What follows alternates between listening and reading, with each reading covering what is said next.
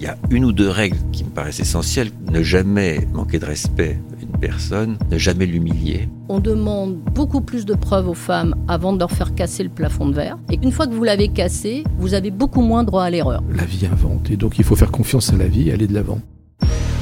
Sur Radio Classique, vous écoutez les chefs d'entreprise parler stratégie, investissement et résultats financiers. Mais pour vraiment les comprendre, il faut aussi connaître leur parcours, savoir quels sont les grands événements qui les ont marqués et ceux auxquels ils ont participé.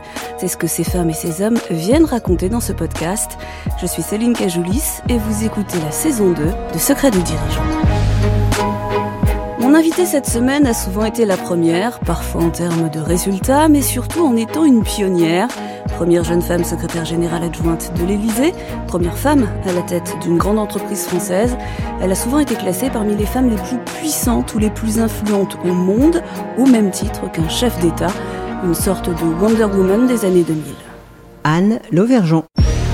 Atomic Anne, comme l'avait surnommé un magazine américain à la grande époque d'Areva, est capable par la seule énergie qu'elle dégage de réussir ce qui est impossible ou de booster les équipes, mais c'est surtout une grande résiliente. Elle est aujourd'hui à la tête d'ALP, une structure de conseil et d'investissement tellement discrète qu'elle n'apparaît nulle part.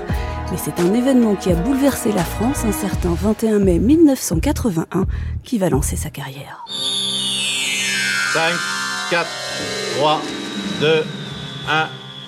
François Mitterrand est élu président de la République. Le 21 mai 1981, je suis à Orléans, euh, chez mes parents, et je suis en train de regarder la télévision comme tous les Français pour savoir qui va être élu. Je vois le haut du crâne euh, apparaître à 20h, et on voit quelqu'un d'un peu chauve, et on se dit Ah, Giscard repasse. Et non, c'est François Mitterrand. Et donc, euh, voilà, c'est la nièce populaire. Alors, il n'y a pas eu de grande fête à Orléans comme il y a pu y en avoir à Paris, à la Bastille. L'avantage, c'est qu'il ne pleuvait pas à Orléans. Ça, je m'en souviens. Contrairement à la Bastille. Est-ce que vous imaginiez que 9 ans plus tard, vous alliez travailler avec lui? Ah, pas du tout. Pas du tout, du tout, du tout. J'avais aucune espèce de, de préscience d'aucune sorte. Donc, 9 ans après, vous débutez à l'Élysée, euh, d'abord euh, en charge du commerce extérieur, je crois, et puis ensuite comme, euh, comme Sherpa. Qu'est-ce que ça vous a appris, cette expérience? Ma première réaction, ça a été d'être terrifiée. C'est-à-dire, je me suis dit, d'abord, aucune de, enfin, ce que j'avais fait avant. Euh, j'ai travaillé chez Usinor, à Montataire, euh, avec les ouvriers. J'ai fait des tas de choses, mais rien ne me préparait aux ors euh, républicains, je dirais. Hein, c'était et, donc les trois premiers mois, je vis avec une crampe à l'estomac absolument gigantesque. Et le syndrome, alors vous savez, on dit que les femmes ont le syndrome de, De l'imposture, ou de l'imposteur, ou de la, je sais pas comment on dit, l'imposteur au, Au féminin. au féminin, on devrait savoir. J'ai le sentiment qu'ils vont se rendre compte de l'erreur qu'ils ont faite et qu'ils vont. euh, j'ai une image quand, quand je passe le pont Alexandre III le matin. J'ai l'image du colonel Dreyfus à qui on arrache. euh, alors moi, je sais pas ce qu'on aurait arraché en ce qui me concernait, mais je me dis que le déshonneur, euh, la honte euh, vont s'abattre sur moi. euh. Et donc ça, je, passe effectivement les, les trois premiers mois, les six premiers mois de manière très très tendue. Alors bien sûr, moi je, je ne le montre pas. hein. Et puis euh, c'est vrai que euh, bah, je me retrouve euh, plongé dans un monde à la fois assez monastique, c'est-à-dire je, je fais des notes pour le président sur tous les sujets C'est un peu austère, oui. un peu austère, où il faut beaucoup travailler, faire des synthèses, etc. Et puis euh, l'intéresser à, à ce que je voulais lui dire. Or, moi, chargé de l'économie internationale, euh, commerce extérieur, spontanément, c'est pas forcément ses préférences. Et puis en même temps, avec des rencontres euh, stupéfiantes. euh, et puis au fur et à mesure du temps, effectivement, euh, le président m'a demandé, m'a donné, je dirais, des responsabilités de plus en plus importantes. Et alors à chaque fois avec le même syndrome de l'imposteur, hein, je dois dire que ça, j'ai pas vraiment réussi à m'en débarrasser au fil du temps. J'en ai vu les différents indicateurs, les différents... Bon, donc j'essaie de les juguler, en tout cas je ne les montre jamais, parce qu'il faut jamais montrer de faiblesse, mais ça vous empêche pas de souffrir. Mais c'est vrai que c'est une expérience extraordinaire. A posteriori, rencontrer Nelson Mandela, euh, les grands de la planète, discuter avec eux, la reine d'Angleterre, faire la révérence, Oui. être présenté à la reine d'Angleterre plusieurs fois, assister à des événements réellement historiques, euh, la réunification de l'Allemagne, euh, la fin de l'URSS, monter des sommets du G7, G8 euh, comme Sherpa, donc euh, porter les bagages des dirigeants. euh, tout ça, c'est des expériences extraordinaires. Et en même temps, comme je suis aussi secrétaire général adjoint, c'est-à-dire un peu la plaque tournante des affaires intérieures, ça vous empêche de prendre la grosse tête, c'est-à-dire que Vous gérez Euh, toute l'intendance. Ouais, et les difficultés, et les problèmes, et euh, bon, ça va euh, du refus des agriculteurs, de la réforme de la PAC. Donc ça, ça vous empêche, ça vous attache, je dirais, à la terre, et ça vous empêche de vous prendre pour le carré de votre logarithme. Vous étiez très jeune à l'époque, vous aviez une petite trentaine d'années. C'est pas courant à 30 ans d'être dans ces circonstances. Est-ce que ça brûle pas un peu pour le reste de la vie professionnelle Parce que j'imagine qu'il y a une intensité, une énergie qu'on retrouve pas dans les autres boulots qu'on fait ensuite. Non, je ne l'ai pas du tout ressenti ensuite. Ça, c'est vrai qu'il y a une énergie, une adrénaline euh, en permanence. Mais j'ai pas du tout ressenti ce que j'ai fait ensuite comme moins bien, ou ce que j'avais fait avant comme moins bien. J'ai toujours vécu ça comme différent, avec le sentiment aigu que de toute façon, on n'est que locataire. Et étant locataire, ça a toujours une fin. J'ai vu aussi à l'Élysée tellement de gens qui se sont sentis propriétaires de leur poste, propriétaires. euh, Bah, certains sont restés 14 ans. oui, et puis je ne parle pas seulement des hommes politiques, je parle de tous les, les- les gens que j'ai vus, euh, les directeurs d'administration centrale, les PDG, qui quelque part pensent que ça leur est dû. J'ai toujours trouvé que j'avais une chance extraordinaire par rapport à la plupart des gens, et que ça, ça méritait de l'humilité, ça méritait absolument euh, aucun orgueil ni aucune revendication de possession. Donc moi, je me suis juré d'une chose, c'est que jamais je ne serai aigri. J'ai trop vu de gens aigris, trop de gens considérant qu'on les avait maltraités, que ci, que ça. Ah non, ah non, non. Ça, moi, je, je trouve que cette vie-là vous donne plutôt des devoirs vis-à-vis des autres euh, que des droits. À la fin de son deuxième mandat, François Mitterrand est, est très malade. Euh, Avec quelques proches, vous vous retrouvez, j'imagine, en situation de prendre des décisions euh, importantes. Comment est-ce qu'on prend ces décisions euh, quand on a 31, 32 ans et qu'on n'est pas l'élu du peuple? François Mitterrand a toujours pris toutes les décisions. Moi, je n'ai jamais pris de décision à sa place. Il a toujours été en, état euh, de prendre des décisions. D'ailleurs, il avait dit le jour où vous voyez que j'ai un problème, ou de comportement, ou quelque chose qui ne va pas, ou je ne suis pas capable, vous me le dites. Vous me le dites vraiment, et j'en tirerai toutes les conséquences. Et je n'ai pas eu à le faire. Et je l'aurais fait. C'est une lourde responsabilité quand même. Je pense qu'il devait l'avoir dit à quelques personnes de, de totale confiance. Alors c'est vrai que ce qui était par contre très lourd, ce qui a été très très lourd pour moi, parce que François Mitterrand, il y a François Mitterrand, euh, président de la République, tu sais s'il l'était jusqu'au bout des ongles, et puis il y avait aussi la personne, et c'est vrai que accompagner quelqu'un qui sait qu'il a une maladie mortelle et qu'il va en mourir, alors qu'il aime tellement la vie, c'est quelque chose de, de très lourd auquel je n'étais pas préparé. Alors, ma belle-mère a eu, euh, peu de temps après la mort de François Mitterrand, un cancer et aussi des, des récidives, etc. Et je dois dire que j'ai été, je pense, beaucoup plus capable de savoir ce qu'il fallait faire. C'est-à-dire de savoir parler, de savoir écouter l'angoisse de la mort. Vous étiez très jeune. Il n'y a pas d'âge, on peut Ouais. mourir à tous les âges. Ouais. Mais on se dit toujours, euh, c'est vrai que bon, on s'en occupe pas, on verra plus tard, ça nous arrivera, euh, hein, on a le temps. Je pense qu'il n'y a pas d'âge pour essayer de. C'est très compliqué, hein, c'est très difficile parce que les, les appels indirects sont parfois euh, complexes à décoder. mais il faut savoir écouter, il faut savoir entendre. Parler aussi, euh, on l'a beaucoup fait avec François Mitterrand, de, de l'après, et puis de l'appel de la vie, parce que jusqu'au bout, moi, il m'a appelé euh, très peu de temps avant de mourir, en me demandant de venir le voir. Et en fait, c'était un appel pour dire, euh, voilà, je ne suis pas complètement résigné. Quoi. Pour moi, ça a été, bah, ça a été la reconnaissance que j'étais pas immortel, moi non plus, qui était quand même mon idée de base, comme beaucoup de gens, que effectivement il y avait, euh, il y avait une fin. Mais ça arrive jeune dans votre existence. Ce que je veux dire, c'est que c'est pas des questions qu'on se pose à 30 ans normalement. Non, mais vous savez, les gens qui ont le, le malheur de perdre un parent, euh, bah, ça peut arriver à n'importe quel âge, et ils sont confrontés à cette situation-là de manière aiguë. Moi, j'avais été confronté comme euh, bon, à la, à la mort de ma grand-mère quand j'avais 10 ans, et, et que j'a- j'adorais euh, complètement. Et je pense que c'est la fin de mon enfance, a posteriori. Donc c'est- vrai que ce sont des, des césures, des vraies césures. En 99, Vous prenez la tête d'une entreprise, la Cogema. Vous dites un truc intéressant. Vous dites c'est l'entreprise la plus détestée de France. C'est pour ça qu'on me la confie.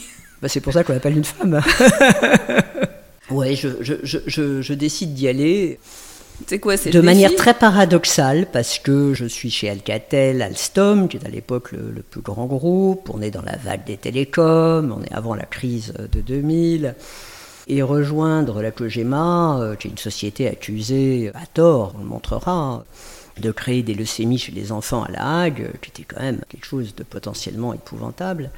Oui, c'est une décision euh, difficile à, à, comprendre, mais quand on regarde, d'ailleurs, j'ai toujours pris des décisions entre Lazare, quand je pars de l'Elysée, puis euh, Alcatel, Alstom, puis Cogema. À chaque fois, euh, grosso modo, je divise ma rémunération par deux. Donc, oui, tout le monde je, dit, n'y va pas. Et tout le monde me dit oui. C'est peut-être ça qui vous Donc, pousse. Euh, non, non, non, je sais pas. On m'a dit il faut sauver le, le soldat Kojima. Euh, il y a une situation très difficile. Et c'est vrai que j'ai, j'ai toujours été de sensibilité très écologique depuis l'adolescence, mais en étant convaincu que le nucléaire faisait partie de la solution écologique. Donc euh, j'étais en cela assez atypique dans le paysage et j'ai essayé de faire bouger les choses effectivement chez Kojima. Et j'ai découvert juste après que j'attendais un bébé. Deux événements euh, indépendants l'un de l'autre, mais qui ne simplifiaient pas mon arrivée, euh, mon arrivée chez Kojima. Vous avez réussi à gérer les deux Je me suis dit, euh, bah, je me suis dit, il faut que je fasse le maximum de, voyages, puisque bon, il fallait, fallait aller prendre contact avec tous les clients euh, le plus vite possible. Et puis, euh, en fait, j'ai euh, annoncé que j'attendais un bébé à la Sainte-Barbe, juste avant Noël, la fête de l'entreprise. Et alors, c'était étonnant parce que ça doit être un acte manqué. J'étais sans voix, j'étais aphone. Donc, j'ai fini par dire ça à la fin. Comme ça se voyait pas, ils ont conclu que. Ils avaient encore un peu de temps à vous supporter? Euh, Non, ils allaient avoir beaucoup de temps entre le congé maternité et tout ça. Mais en fait, j'étais enceinte de six mois et j'ai eu ma fille très peu de temps après, donc euh, huit mois. Euh, et je suis revenue tout de suite parce que bah, voilà, j'étais en pleine forme. Vous dites qu'on vous a proposé ce poste parce que vous étiez une femme. Ça veut dire que Aujourd'hui, lorsqu'une femme est nommée quelque part ou à qui on propose un poste important, c'est parce qu'il y a un loup planqué dans un coin et que il y a une difficulté à les régler. Il y a. Je pense que la, la, la vision, euh, la vision du, des femmes PDG a quand même beaucoup changé en 20 ans. Donc euh, je crois qu'aujourd'hui, euh, il y a même une sorte de... On voit bien, par exemple, la puissance publique pousse les femmes euh, PDG de manière un peu systématique. Mmh. c'est bien, parce qu'il faut faire bouger les choses.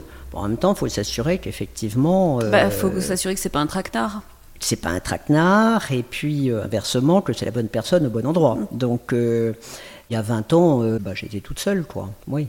Oui, vous avez et, été... et, et c'était une société effectivement qui n'était pas du tout attractive.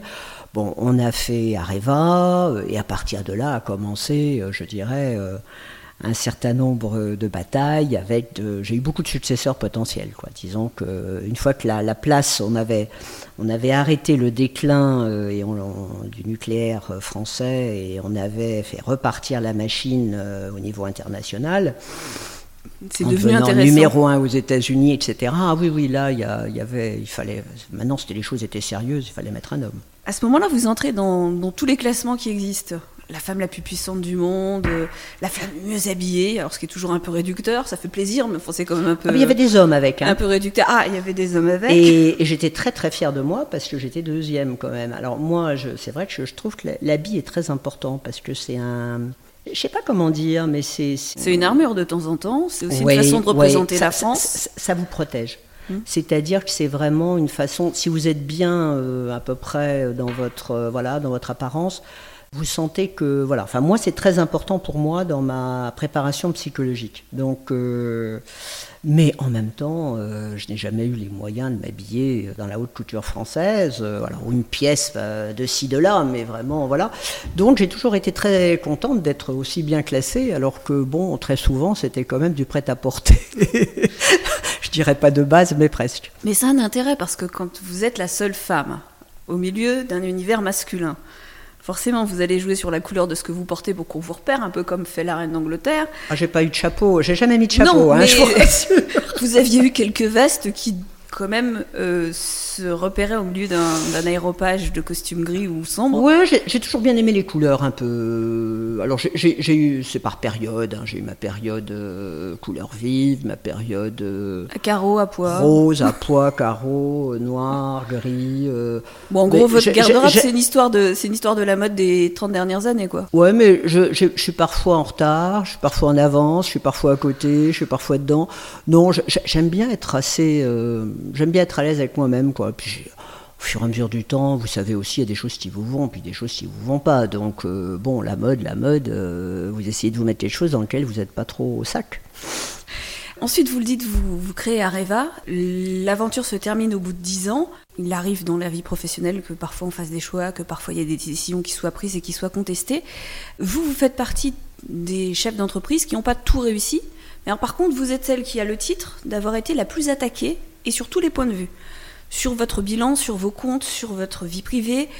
Comment est-ce que vous expliquez qu'il y a eu un tel déchaînement? Oh bah parce que c'était un enjeu euh, considérable, c'est-à-dire que euh, à l'époque, euh, bah, on peut reciter M. Guéant, qui était le, secrétaire général de l'Élysée, puis, ministre de l'Intérieur, avait décidé qu'il me verrait un successeur qui ne serait pas moi à la fin de mon deuxième mandat.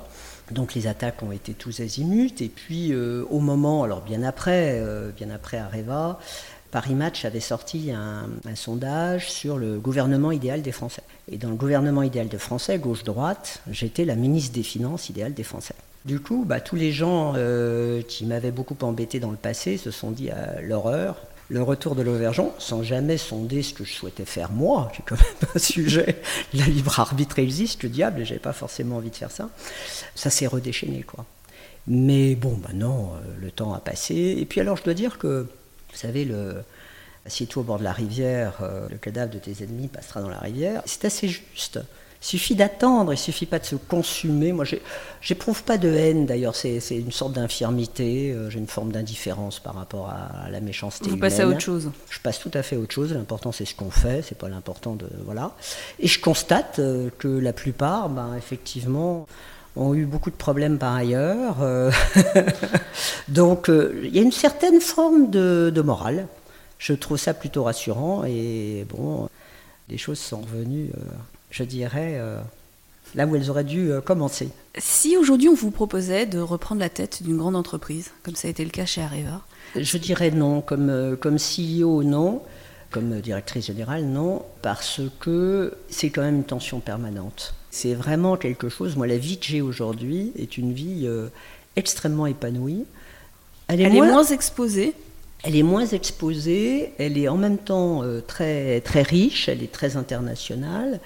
Pour moi, je sais pas, il y a toujours une expression euh, qui était euh, un peu tournée en dérision, qui était euh, pourquoi vous faites ça Pour faire avancer le schmilblick, qui était le, le jeu. Faire avancer le schmilblick, je crois que c'est ça qui est un peu le résumé de ma vie. J'adore faire avancer les choses. Faire avancer et construire. Moi, c'est les deux choses qui m'intéressent. Donc, c'est ce qu'on fait ici. On le fait de manière très variée, dans des secteurs très différents. Donc passer à des start-up industrie, des start industrielles, à des grandes entreprises, revenir à une ETI, repasser. Moi, cette diversité me plaît énormément. Mmh. Ah oui, je suis heureuse à faire ce que je fais. j'ai quelques petites questions pour terminer. Oui. Est-ce que vous avez une devise? Moi, j'ai l'impression que souvent, c'est serre les dents et souris. Never give up. Est-ce que vous préférez avoir du pouvoir ou de l'influence? Je sais pas. J'aime bien faire des choses. Alors faire des choses, on peut le faire par influence ou par pouvoir ou par euh, ou les faire soi-même quand personne ne veut les, faire. Donc je ne sais pas. François Mitterrand que vous disait que vous pouviez aussi bien euh, faire de la politique que des affaires. Pourquoi est-ce que vous avez choisi de ne pas faire de politique? Ben, Je me suis toujours dit que je ferais de la politique le jour où ça irait vraiment mal dans la société française. Donc? Ben, Je sais pas, ça va peut-être être le moment. Un grand patron, lorsque vous étiez étudiante, vous aviez fait un, mémoire avec les, grands chefs d'entreprise, vous a dit il ne faut pas chercher l'amour euh, à tout prix dans ce monde. C'était extrêmement profond ça. C'est vrai, il m'avait dit il faut que, avant 30 ans, vous n'essayez pas systématiquement de trouver l'amour à travers le management des autres. Et c'est vrai qu'on cherche leur approbation, c'est vrai qu'on cherche un retour affectif, etc. Et il faut arriver, effectivement, c'est un équilibre très compliqué parce qu'il faut faire adhérer les gens. on n'est plus du tout dans un pouvoir euh, oui, autocratique. autocratique, autoritaire, hiérarchique, etc. Et en même temps, vous ne devez pas chercher leur amour parce que sinon vous allez, devenir un démagogue ou une démagogue.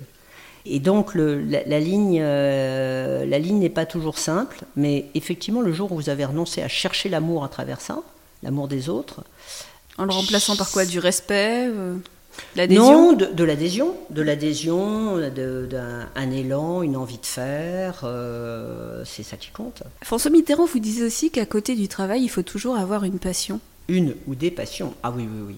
J'ai vu là aussi, euh, j'ai observé beaucoup de gens totalement dévorés par leur travail. Et donc, quand le travail va plus, quand il y a un problème, parce que la vie est faite de sujets, de problèmes, en plus on n'est plus dans, dans une carrière où vous rentrez à 20 ans quelque part et vous en sortez en retraite euh, tranquille, ça, se passe de manière plus hachée.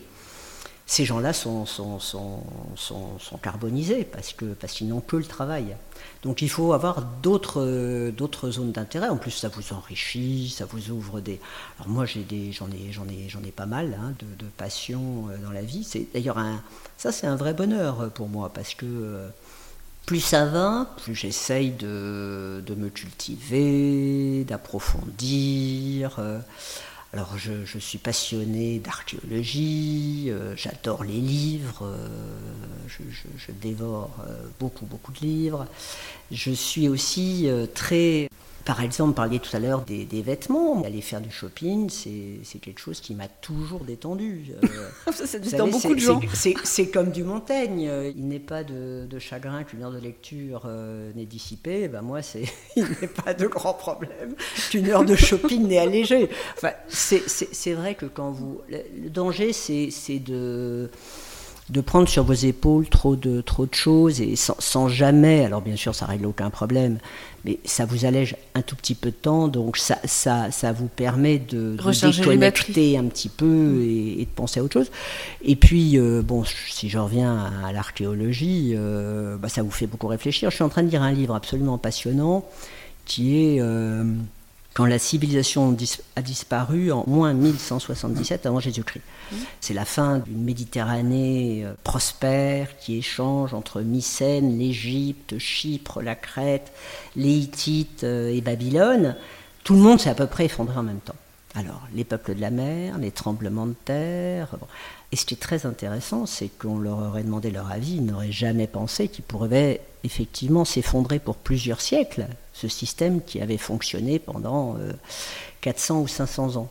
Et on s'aperçoit qu'à l'époque, il y avait déjà des embargos, euh, il y avait euh, des associations, des luttes contre, des marchands, des tablettes pour balader l'argent. Enfin, tout, ça est extrêmement intéressant. Et ça vous relativise aussi certaines difficultés plus, plus récentes et, et le sentiment qu'on est tous et toutes un peu qu'on ouvre euh, des pans qui n'ont jamais été explorés. Euh. beaucoup de civilisations nous ont précédés quand même, hein, et qui avaient toutes euh, à la fois leurs forces et leurs faiblesses. En tout cas, je trouve que ça enrichit beaucoup aussi le regard qu'on peut avoir sur, sur la situation actuelle. J'ai lu que vous aviez un, modèle quand vous avez commencé à travailler. je vois que vous faites les gros yeux. je me demande bien qui. C'était une héroïne de série télévisée. Ah, laquelle? J'ai lu que c'était Alexis Carrington qui ah, était une des ah héroïnes. pas du tout un modèle. une des héroïnes dans Dynasty, qui était une espèce de kitscherie des années 80. Ah, il est extraordinaire. Avec, avec, euh, avec des, des, femmes de pouvoir absolument atroces. Ah non, Alexis Carrington, c'est dans Dynasty. C'est alors non, non, je trouvais non. La seule chose qui m'avait euh, plu, mais c'était mon côté féministe, c'est qu'elle n'avait pas de, une secrétaire, elle avait un assistant. Je, pensais que c'était Serran. Lamé qui vous plaisait. Ah non, non, non je peux vous assurer qu'à l'époque, avoir un assistant, je trouvais ça, mais euh, je sais pas, j'avais 20 ans, je trouvais ça, mais vraiment. Euh, et alors, elle avait ce geste, Alexis Carrington, qui a été imité par le diable s'habillant Prada, là. Euh, mais strip Elle arrive. Ouais, elle arrivait avec des manteaux. Euh, alors, elle était. alors, elle y arrivait par des méthodes épouvantables. elle arrivait avec son manteau, elle balançait le manteau, le sac, l'assistant recevait le truc. Et je trouvais ça tellement, effectivement, tape à l'œil, euh, dingue. Ah non, c'était pas du tout un modèle, c'est même un anti-modèle, Alexis Carrington, mais tellement américain. Euh, décomplexé. Monde, du pétrole, euh, décomplexé. Mais je pense qu'ils en faisaient une virago, parce que quelque part, une femme de pouvoir comme ça était aussi quelque chose de relativement insupportable dans le système américain. Bien sûr. J'ai une dernière petite question. Est-ce qu'il y a une chanson que vous aimez bien? Oh, des tas de chansons. Une en particulier C'est assez éclectique, je crois, ce que vous aimez. ah oui, oui, oui, oh là là, moi je suis... Euh, effectivement, je chante très mal, mais j'adore écouter les chansons. Euh, oui, moi, Léo Ferré, euh, les Stones, la musique classique, Mendelssohn, Jean-Sébastien Bach. je suis très, voilà, très éclectique. Merci à Mathieu Roclago pour le générique, à Clara Fort pour la coordination et à Béatrice Modine pour la mise en ligne. Je vous donne rendez-vous dans 15 jours.